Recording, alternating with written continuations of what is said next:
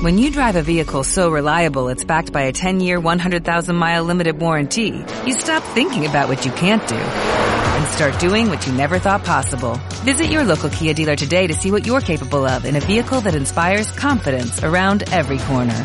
Kia, movement that inspires. Call 800-333-4KIA for details. Always drive safely. Limited inventory available. Warranties include 10-year 100,000 mile powertrain and 5-year 60,000 mile basic. Warranties are limited. See retailer for details.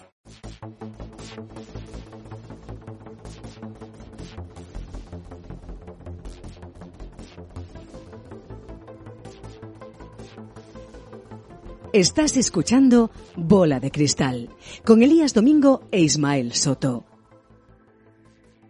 Sostenible y con encanto, la ganadería extensiva ayuda a conservar nuestros bosques y pastos limpios y sanos.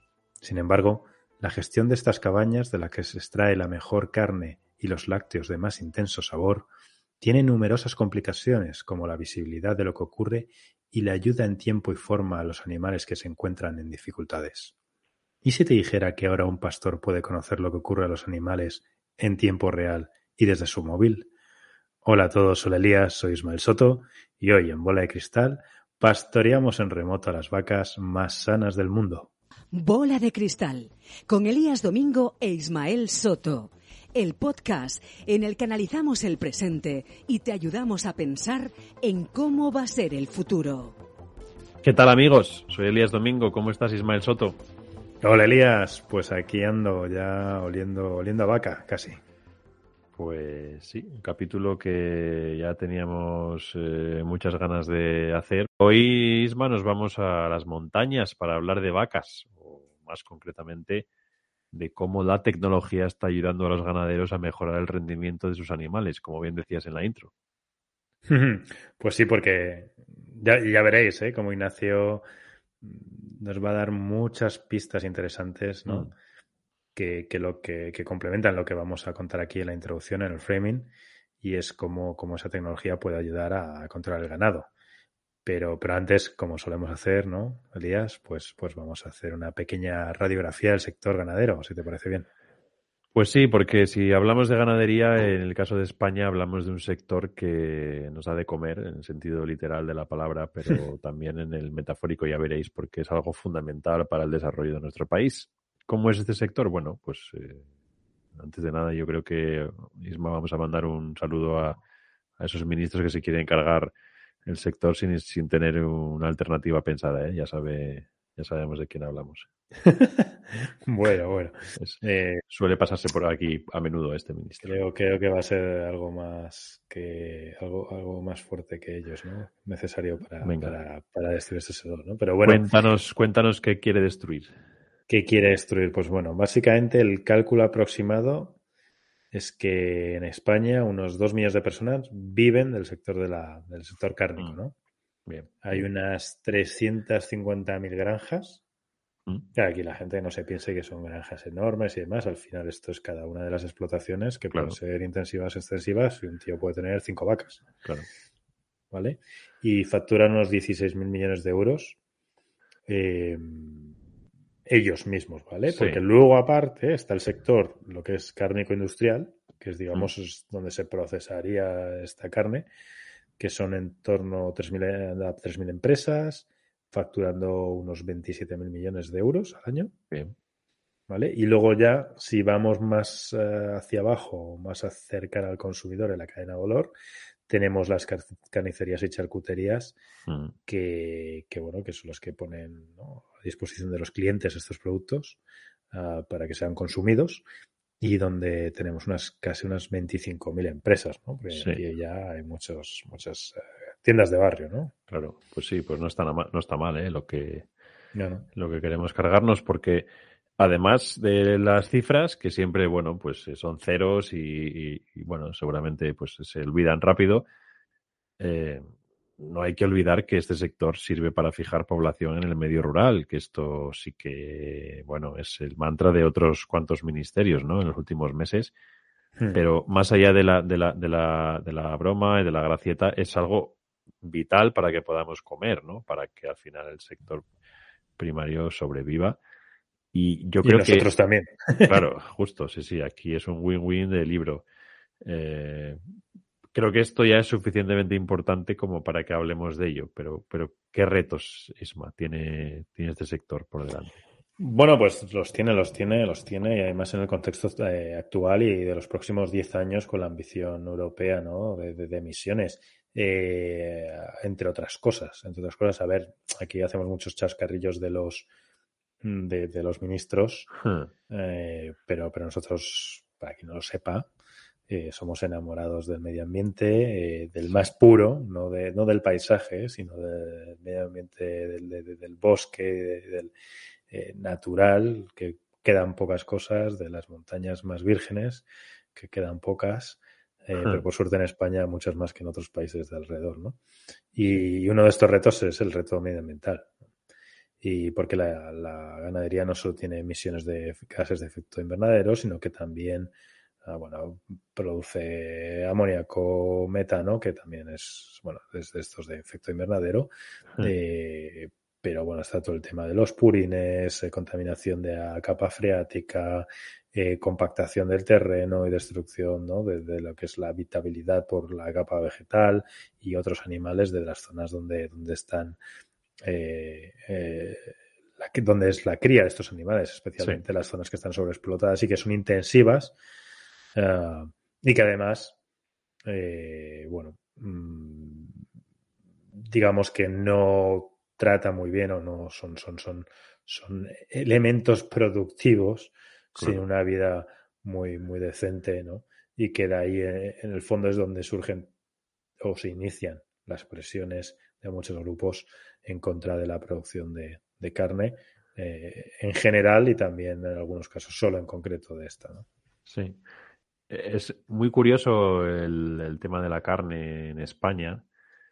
Eh, porque es probablemente de los países del mundo en los que más ha crecido el consumo de carne. No, me atrevo a decir el que más, pero es de los que más ha crecido en los últimos años, porque según fuentes del Ministerio de Agricultura, Pesca y Alimentación, bueno, iba de ministerios la cosa, pero eh, consumimos unos 50 kilos por persona al año, es decir, casi un kilo a la semana.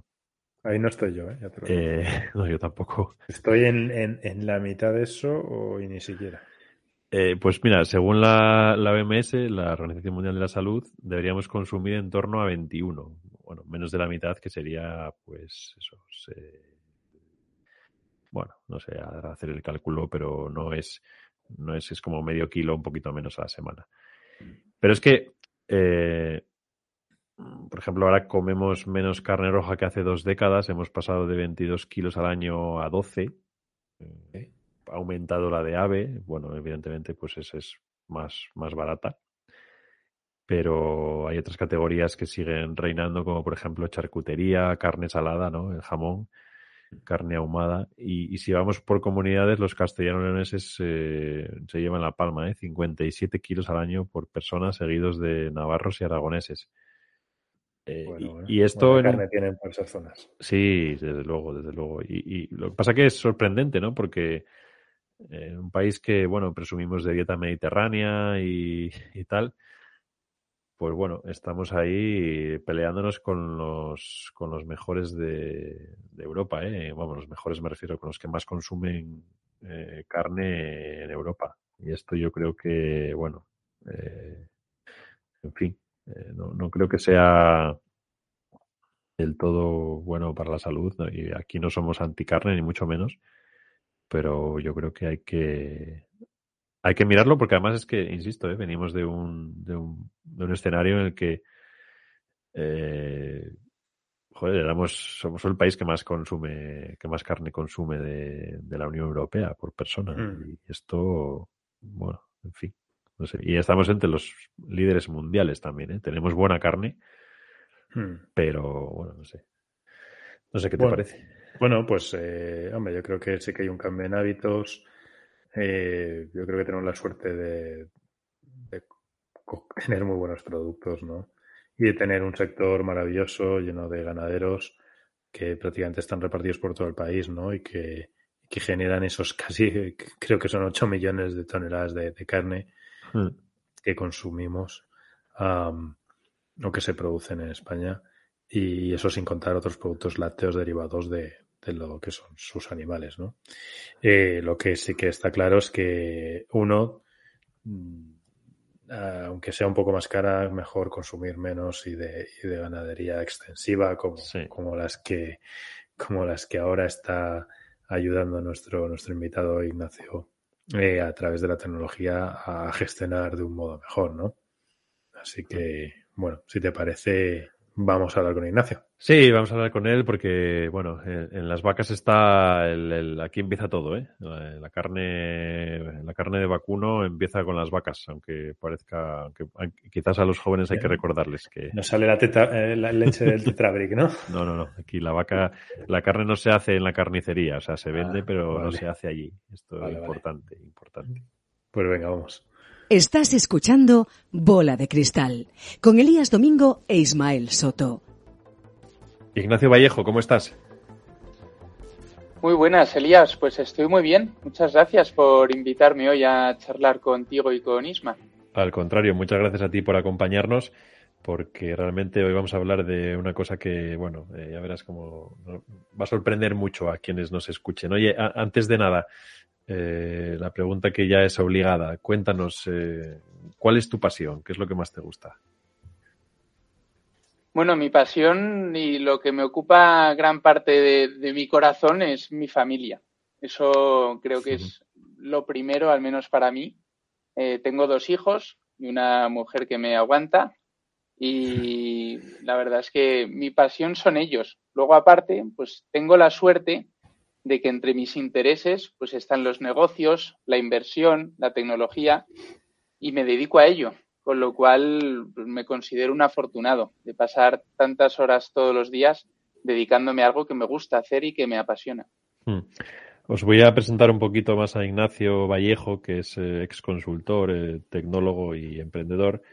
Eh, ahora mismo, bueno, lo que más tiempo le ocupa yo creo que es el cargo de CEO de Ixorigué Technologies, que una empresa de, bueno, cuyo nombre luego seguramente nos explica de dónde viene, que aplica la tecnología y bueno, intenta ayudar a los ganaderos extensivos a, la gestión de sus caballas, de sus cabañas, perdón. Además, Ignacio es eh, también eh, cofundador de la compañía de EdTech Micole. Eh, Ignacio, yo creo que lo primero que nos llama la atención del proyecto es el nombre. Cuéntanos de dónde viene. Pues efectivamente, Elías es un nombre curioso y viene del patués, que es un idioma hablado en Benasque, de donde es originario el proyecto y lo que significa es, es el nombre que se le da al cernícalo, cuyo vuelo es similar al que hace un dron al planear. Y como en los inicios del proyecto de Ixoriguea, ya por 2016, se utilizaban drones como parte de la solución para conseguir conectividad en, entornos rurales, se, se, adoptó ese nombre. Ahora la solución no incorpora drones, mucho más eficiente en costes y fácil de manejar, pero bueno, queda esa, ese romanticismo del, del nombre inicial. El nombre se ha quedado ahí y eso yo creo que es importante, ¿no? Para todos los que formáis parte del proyecto. Eso es. Oye, ¿qué problema soluciona Ixorigue y, y cómo surge la idea? Pues el problema es muy claro y muy rápido de contar, la rentabilidad de la ganadería extensiva. Como sabéis, bueno, pues hay dos tipos de ganadería, por diferenciarlas un poco que es la intensiva, que es aquella que pues, tiene a los animales eh, de una forma más masiva, normalmente estabulada, y que se complementa con, pues, piensos y demás la alimentación diaria del animal. En el caso de la ganadería extensiva, se da en espacios abiertos, las vacas en este caso están al aire libre, y su alimento es natural. Se alimentan del propio pasto que existe en las montañas o en el campo con lo cual, bueno, pues aparte de, ser mejor para el animal y que tenga una mejor calidad de vida y que el, la carne final eh, tenga una mejor calidad, eh, estamos también teniendo un impacto muy positivo en el mantenimiento de los ecosistemas, ya que se, con el pastoreo las vacas arrastran fertilizante de un sitio a otro y también se, se protegen los espacios naturales destinados al pasto. Somos amantes de la naturaleza y, Mm. Y esto para nosotros es, una parte fundamental del proyecto. ¿Y qué diferencia Xorigue a otras herramientas que ya pueda haber en el mercado? Pues lo primero es que está fundado por ganaderos. Y eso creo que es clave cuando tienes una solución el tener eh, dentro de la compañía a quien eh, ha experimentado el problema y quien ha ayudado a definir la solución, pues es clave. Luego, pues eh, nuestra solución es bastante completa. lo del, pues, todo inicia con, un collar que recoge los datos, pero eso es solo una herramienta. nuestro fin no es colocar un collar a la vaca, mm. sino que nuestro fin es aportar inteligencia a la, a la ganadería extensiva para incrementar su rentabilidad. Y esta inteligencia pues, se consigue gracias a recopilar muchos datos de la, de la actividad del ganado. Hmm. Eh, el cliente de Ixorigue es, de esta solución es, un, entiendo, un ganadero que quiere tener controlado su, bueno, sus animales, ¿no? Es, es ese, ese approach es el que buscabais al, al montar este proyecto ¿Y qué os estáis encontrando en el mercado? ¿Qué respuesta estáis teniendo? El, germen fueron los ganaderos del Valle de Benasque. Hmm. Suben mil vacas a la montaña todos los veranos y están cuatro meses pastando al aire libre y de forma libre. Hmm. Y claro, los ganaderos pues no sabían qué pasaba con esas vacas, ni si alguna tenía un apuro, ni si existía un parto, si la podían asistir. Con lo cual el germen fue ese, de los, ganaderos en, en, el monte de Estos, en Benasque, y de ahí nace todo, de, su necesidad. Y lo que se vio durante los inicios del proyecto y su posterior desarrollo era un interés masivo de ganaderos de España, de Europa y de Latinoamérica por una solución que les permitiese tener controlado su ganado. Con lo cual, eh, pues la, respuesta está siendo abrumadora y, es una suerte estar en un momento como el actual con una solución que satisface una necesidad de forma tan clara de los ganaderos y que ellos mismos pues estaban pidiendo a gritos, por así decirlo. Mm. ¿Y cuáles fueron los principales retos a la hora de diseñar la, experiencia de usuario? Pues los principales retos es asegurar una cobertura óptima en zonas muy complicadas a nivel de cobertura. De hecho, nosotros ni la red que utilizamos, que es LoRa One, ni siquiera eh, emplea cobertura como la red móvil. Es una red que montamos, tenemos un servidor nuestro propio y conseguimos crear una red a cada ganadero en su terreno. Por ejemplo, en el Valle de Benasque hemos puesto unas cuantas antenas y hemos cubierto nosotros de conectividad todo el valle con una solución bastante económica y aseguras una, una conexión de primera. Otros retos que había, el tema de la autonomía, pues son vacas que están mínimo cuatro meses por su cuenta, pues no se puede quedar el dispositivo a medio gas y, quedarse sin batería a mitad de esos cuatro meses. De hecho, nuestra batería dura más de un año, incluso hasta dos años, con lo cual ese era otro reto bastante grande. El tema de que las pilas fuesen recargables para que no los ganaderos no tengan que desmontar el dispositivo y por tanto que entre agua o se pueda trastocar algo de las piezas. La robustez. Eh, la verdad es que ha sido un reto tras otro y, ha habido errores, ha habido aciertos, pero bueno, la verdad es que es un camino que haber llegado a tener un producto comercializable, pues hace que todo el equipo esté muy orgulloso de ello.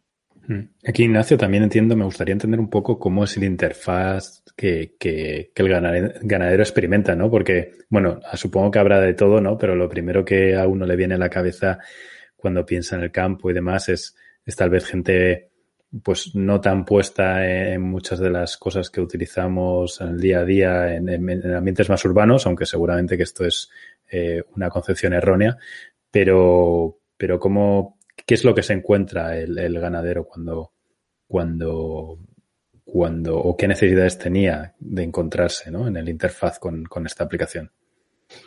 Sí, pues Isma, esta es una concepción que, yo creo que tenemos generalmente, quizás en entornos más urbanos, hmm pero vamos, pero no es real. Nuestra sorpresa es bastante positiva en este aspecto. Los ganaderos se manejan bastante bien con las tecnologías y de hecho eh, están deseosos de más tecnología aplicada a su campo, porque bueno, pues a veces son los grandes olvidados hasta que se les necesita, pues, los pueblos, los, ganaderos.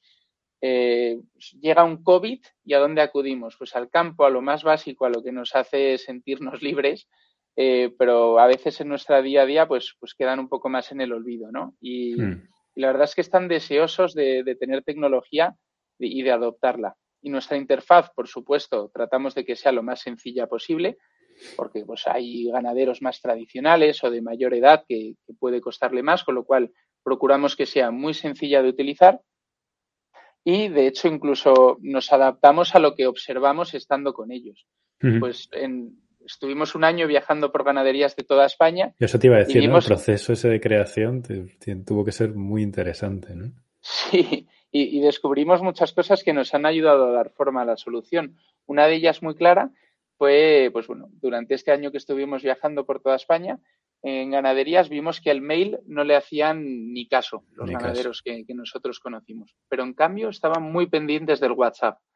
Pues hemos implementado un bot que las alertas, aparte de que estén en su área privada de la plataforma y de que se le envíen por mail, le llegan por WhatsApp. Incluso pueden interaccionar y reportar estados de si este, esta alerta es correcta o no, o si hay alguna incidencia con el animal, lo pueden reportar por el propio WhatsApp. Con lo cual, pues esta es una comodidad extra que les hemos dado gracias a la interacción continua que tenemos con ellos. y, y, ahondando un poco más en interfaz, ¿esto qué es? ¿Es una aplicación? ¿Es un portal web donde se meten? ¿Cómo, cómo funciona? Sorry, Sí, es una plataforma web que la tenemos adaptada a móvil, con lo cual la experiencia tanto en móvil como en desktop es, óptima. Y ahí eh, cada ganadero entra, tiene su perfil creado con su área privada, donde tiene todos los datos de su explotación, desde aquellos más genéricos, pues, denominación social, número de explotación, etcétera, hasta listado de sus animales, luego todos los dispositivos que tiene y cómo están enlazados con cada crotal. Aquí las vacas tienen un DNI que es el crotal, que es una chincheta que se les pone en la oreja que lleva un número único para cada vaca. Pues ese es su DNI, por, así decirlo, ¿eh? para, que se entienda. Eh, pues tenemos asociado cada crotal a cada dispositivo, con lo cual sabemos en todo momento qué vaca es la que lleva puesto cada dispositivo, cómo se está moviendo, cómo, dónde está, si tiene alguna incidencia, etcétera. Pueden ahí la, solución te permite ver localización y, qué más cosas, qué analítica te permite ver eh, eh, desde, ¿no? Como usuario.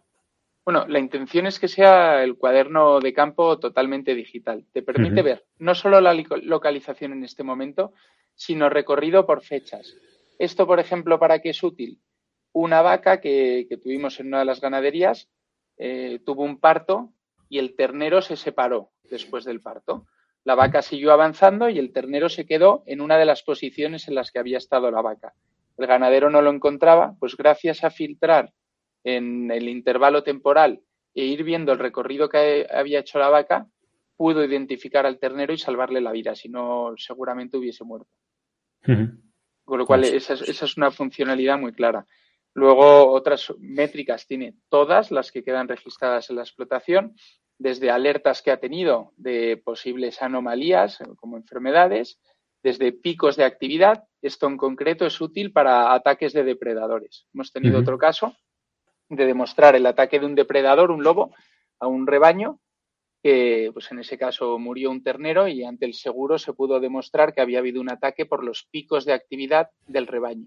Esto es interesante, ¿no? Para todo este tipo de, de justificaciones, ¿no? Efectivamente, es tener la trazabilidad plena de lo que le pasa a tu explotación, con lo cual es mejor prueba que eso es, eh, complicado. Muy, muy interesante. Eh, y imaginemos que yo soy un ganadero, ¿vale? Y quiero instalar esto.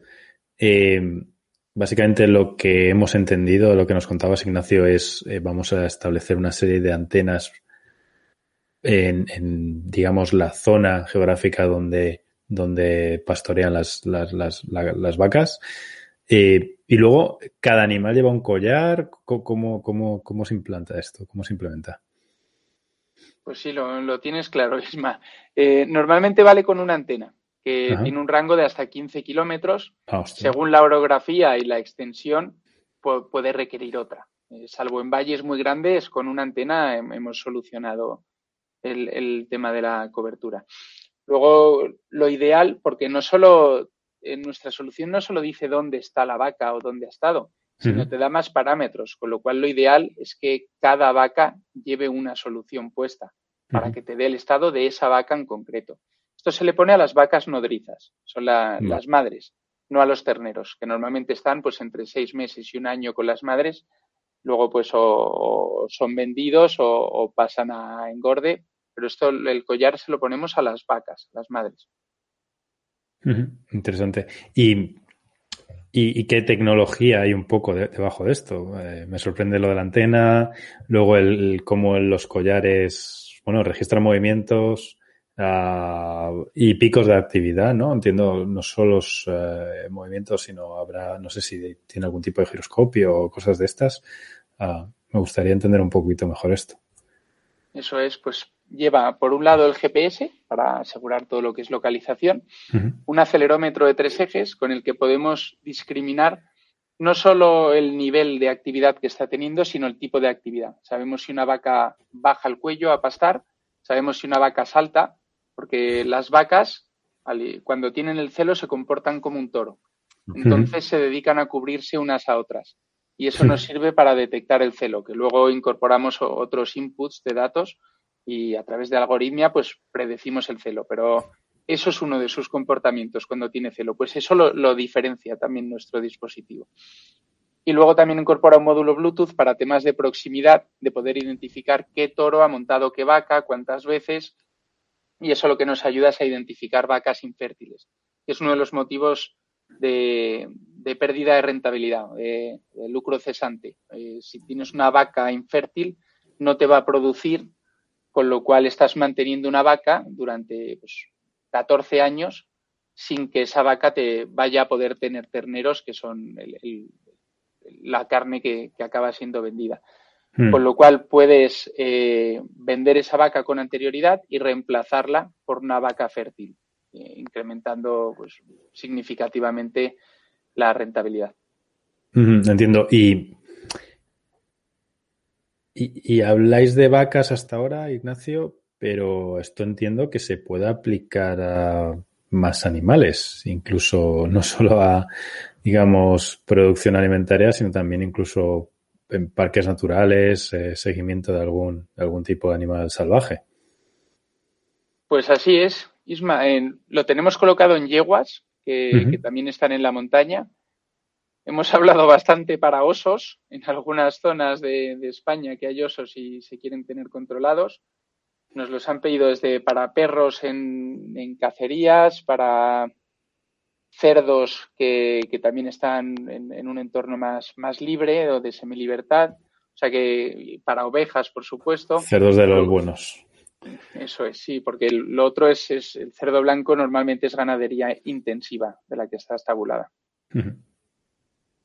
Muy bien. Y, por último, ah, claro, y esto hay que pagarlo. ¿Cómo, ¿Cómo es un poco vuestro, no sé si quieres comentar, vuestro revenue model?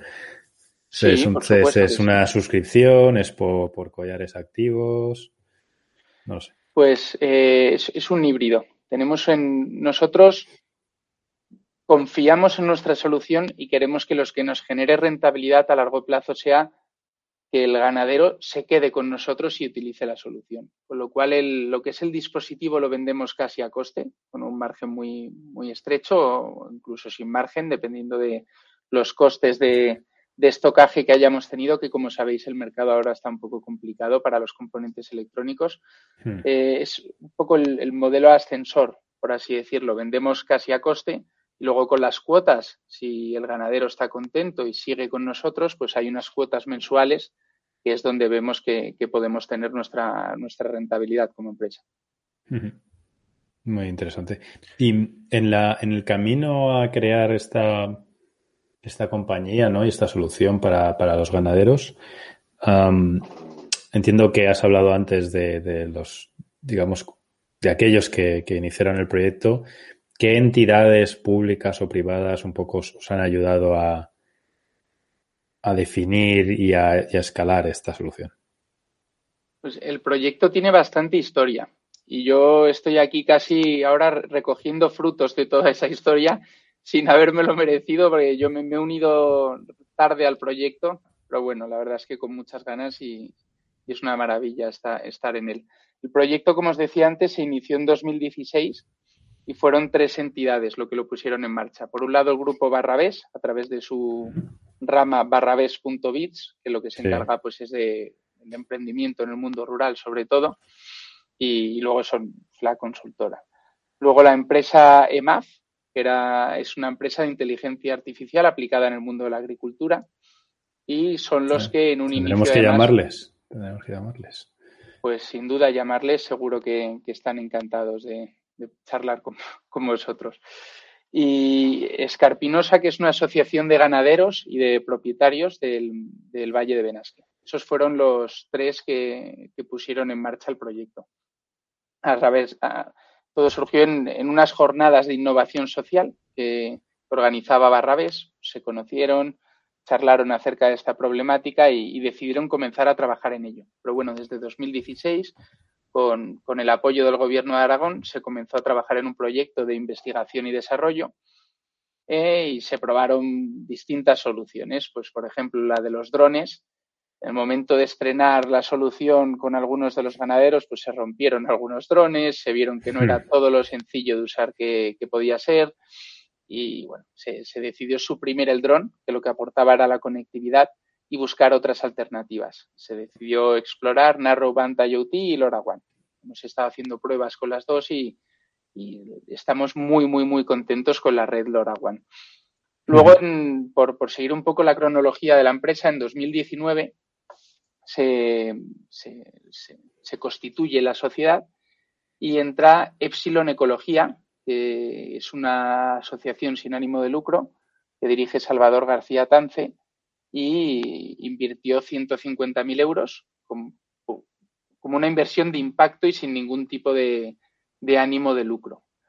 Eh, porque el proyecto, pues como decíamos antes, eh, aporta a los ecosistemas, al relevo generacional en, entornos rurales, a la producción sostenible, etcétera.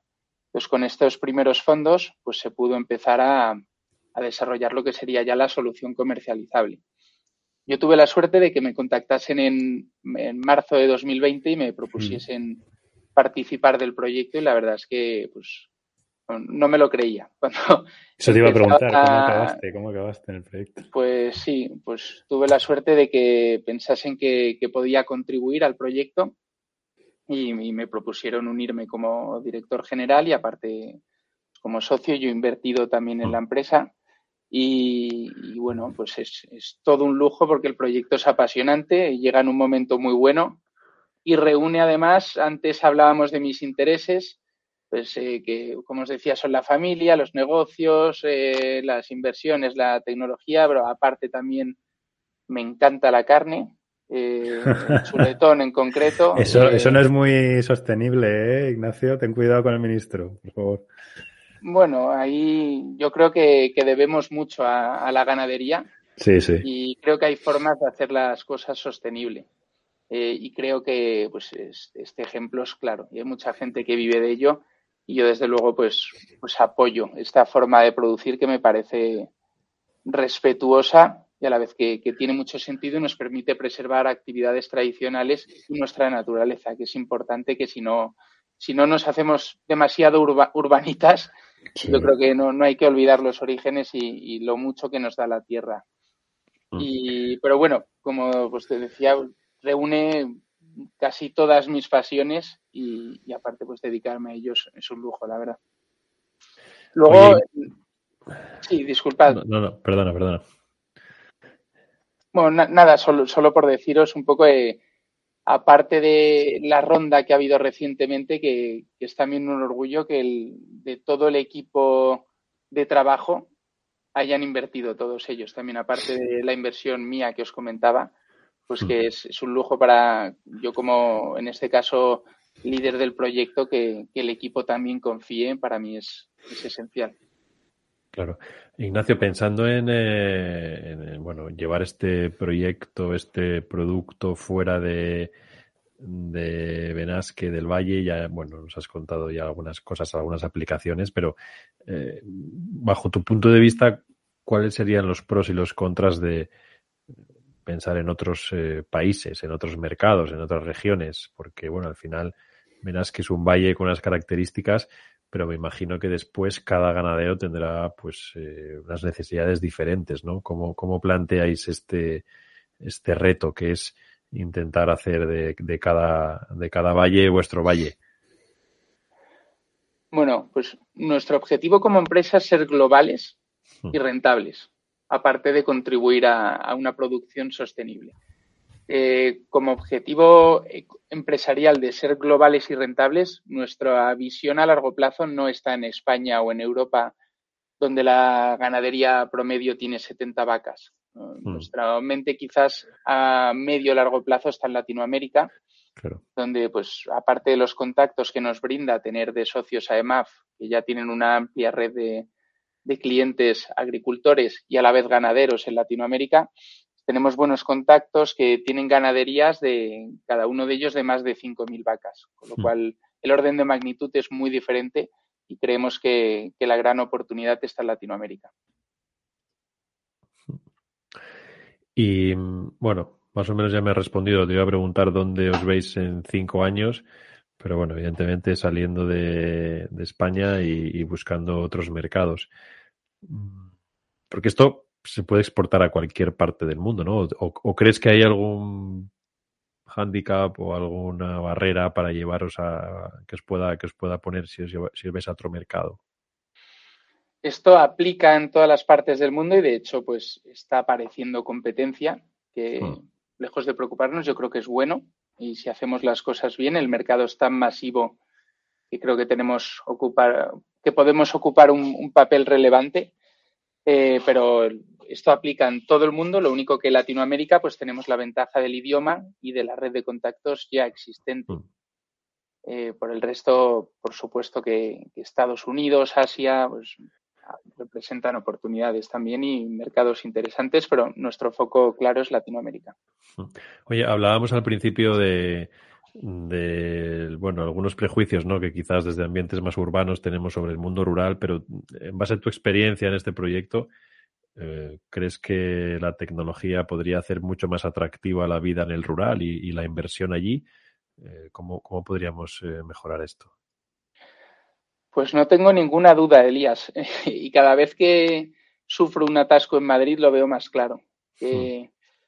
Quizás hasta ahora pues, ha habido menos asociación de la posibilidad de emprender en algo tecnológico en el mundo rural, pero la conectividad ya es buena, más aún pues dotando de redes como, como LoRaWAN que estamos hablando. Esto permite que, la gente pueda emprender en zonas de montaña, por ejemplo, hmm. una solución tecnológica pero en, los pueblos hay ventajas que son innegables y pues, que todo está cerca, que, el aire es más puro y, que permite pues, otro estilo de vida para que quien quiera compaginarlo, un estilo de vida más asociado a lo rural, junto con poder tener un empleo tecnológico, yo creo que, que, estamos en el momento, el COVID ha demostrado que es posible y yo creo que va a llegar, sin duda. Hmm. Ignacio, te agradecemos mucho tu tiempo y bueno, eh, mucha suerte con el proyecto. Ya nos señalizarás a ver qué ganaderos eh, están utilizándolo y, seguramente que les sigamos un poquito la pista. Un abrazo. Muchas gracias, Elías, Isma. Un abrazo, un abrazo Ignacio. Estás escuchando Bola de Cristal con Elías Domingo e Ismael Soto. Estaba yo pensando, Ismael, que bueno, estaba pensando dejar el capítulo aquí e irnos aquí a la montaña con, Ignacio, pero venga, vamos a terminarlo, ¿no? Ya que lo hemos empezado. ¿No te parece? Pues, pues sí, venga. Como bola ¿Qué de cristal. ¿Qué predicciones tienes por ahí? ¿Qué ve tu bola de cristal? Venga, pues yo, yo creo que Ignacio va a ser billonario. es que creo que es que dentro de unos años todos los animales van a estar conectados. Van a ser traqueados de algún modo. O sea, yo veo, o sea, y además lo entiendo perfectamente. O sea, tú vas a la Sierra de Madrid, ¿vale? Y es que la Sierra de Madrid, que bueno, que a lo mejor no tiene fama, carne de Guadarrama, pues tiene algo de fama y demás, pero a lo mejor no es como otros sitios, ¿no? Galicia, de, otros sitios del norte, del Pirineo, que las, las vacas están en medio del bosque. O sea, y viven ahí en medio del bosque. Vas ahí andando y de repente hay una vaca. No hay depredadores porque el lobo hay poco, Sierra Norte y poco ha cruzado y demás, y es muy esporádico.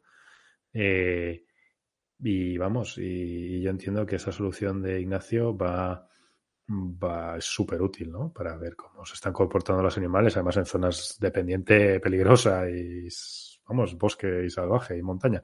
Entonces, pero yo voy más allá y creo que, que, que vamos, a, vamos a tener el hay ganado. El hay ganado, el hay ganado es, es, es el, el, ganado digital, es el, todos, los, todos los animales van a estar.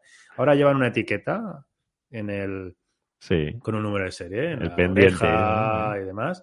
Pues en el futuro, pues será refit o será estará conectado de algún modo en low, low latency, low energy network o lo que sea. Pero van a estar todos, eh, van a estar, eh, vamos, van a ser, hay ganado. Eso o sea, del, IO, del IoT al IOG, ¿no? Del Internet of ganado. sí, sí, así va a ser. Pues sí, y, y, con empresas como y profesionales como, como Ignacio y su gente, no, no me cabe duda ¿eh? que lo vamos a conseguir. Uh -huh. Sí. y, y, vamos a por fin a meter, bueno, el, el, el, verdad que el sector primario tiene mucha tecnología, ¿no? Más de la que creemos, porque al final, pues bueno, un tractor no deja de ser tecnología. Pero bueno, creo que estas cosas van a quizás atraer a muchos profesionales a un sector tradicionalmente olvidado, ¿no? Por, por según qué perfiles con el IOG. IOG, Ismael. El, IO, el iOS de Apple, pues por el IOG de, de Ismael. de Ignacio, Ignacio. Eso. Bueno, yo te cuento que, que hablábamos antes del, consumo de carne que no deja de subir en España, aunque si, estás un poco ahí pendiente del mainstream y tal, piensas, joder, la gente ya no quiere comer carne. No, no, no. Pues eh, todo lo contrario, eh, la gente cada vez come más carne y en el resto del mundo la tendencia es similar, ¿eh? más desarrollo, más eh, consumo de carne y lácteos, más, más hamburguesas, más queso y. y carne. y de hecho yo creo que precisamente hablando de hamburguesas podríamos medir el nivel económico de un país en base al consumo de hamburguesas, pero esto para otro día. Mm.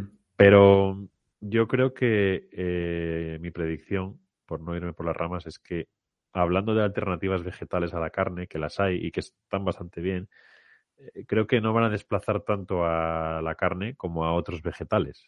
Eh, dicho de otro modo, creo que eh, con las alternativas a la carne, eh, las alternativas vegetales a la carne, estamos revisando la manera en la que comemos verduras, mm. pero no están sirviendo como un sustituto real de la carne.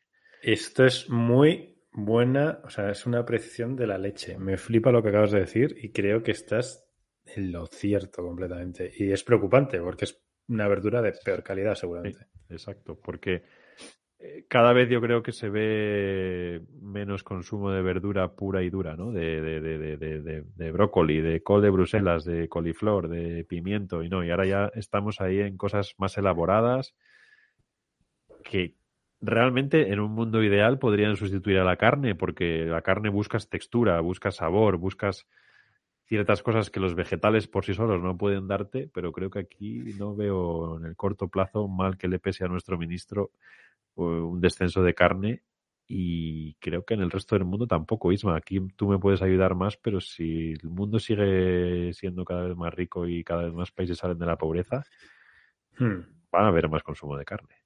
Sí, yo creo que está viendo países tradicionalmente donde no se comía troto ternera, se comía otro tipo de animales, mm. eh, digamos, más eficientes. Eh, esto está sucediendo, ¿no? Sí. Oye, me parece una apreciación brutal, Elías. Eh, bueno, muy buena, muy veremos, buena. Veremos a ver si, si se cumple o no. El tiempo lo dirá. Estás escuchando Bola de Cristal con Elías Domingo e Ismael Soto. Vamos ya, Isma, con el final de nuestro capítulo y tenemos las recomendaciones. ¿Qué nos traes? Bueno, pues venga, ¿qué quieres que empiece yo? Voy. Venga. Pues mira, os recomiendo ser ganadero por un día. Eh.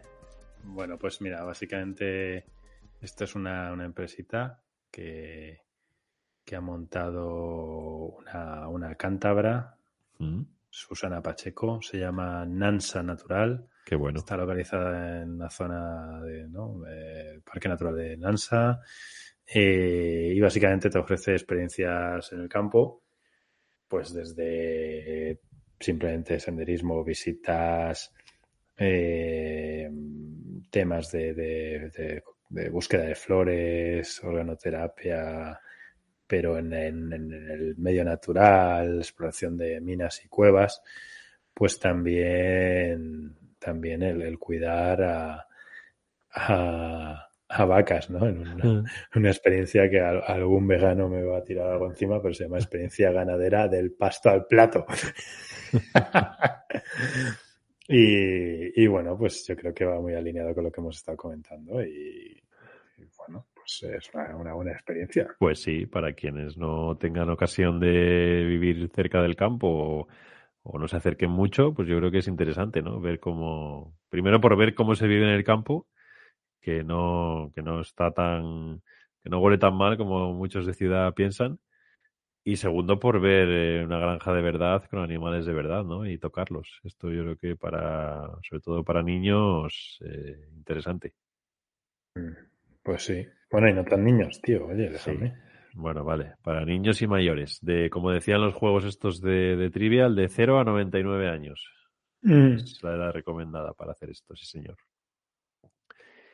Mira, yo te traigo.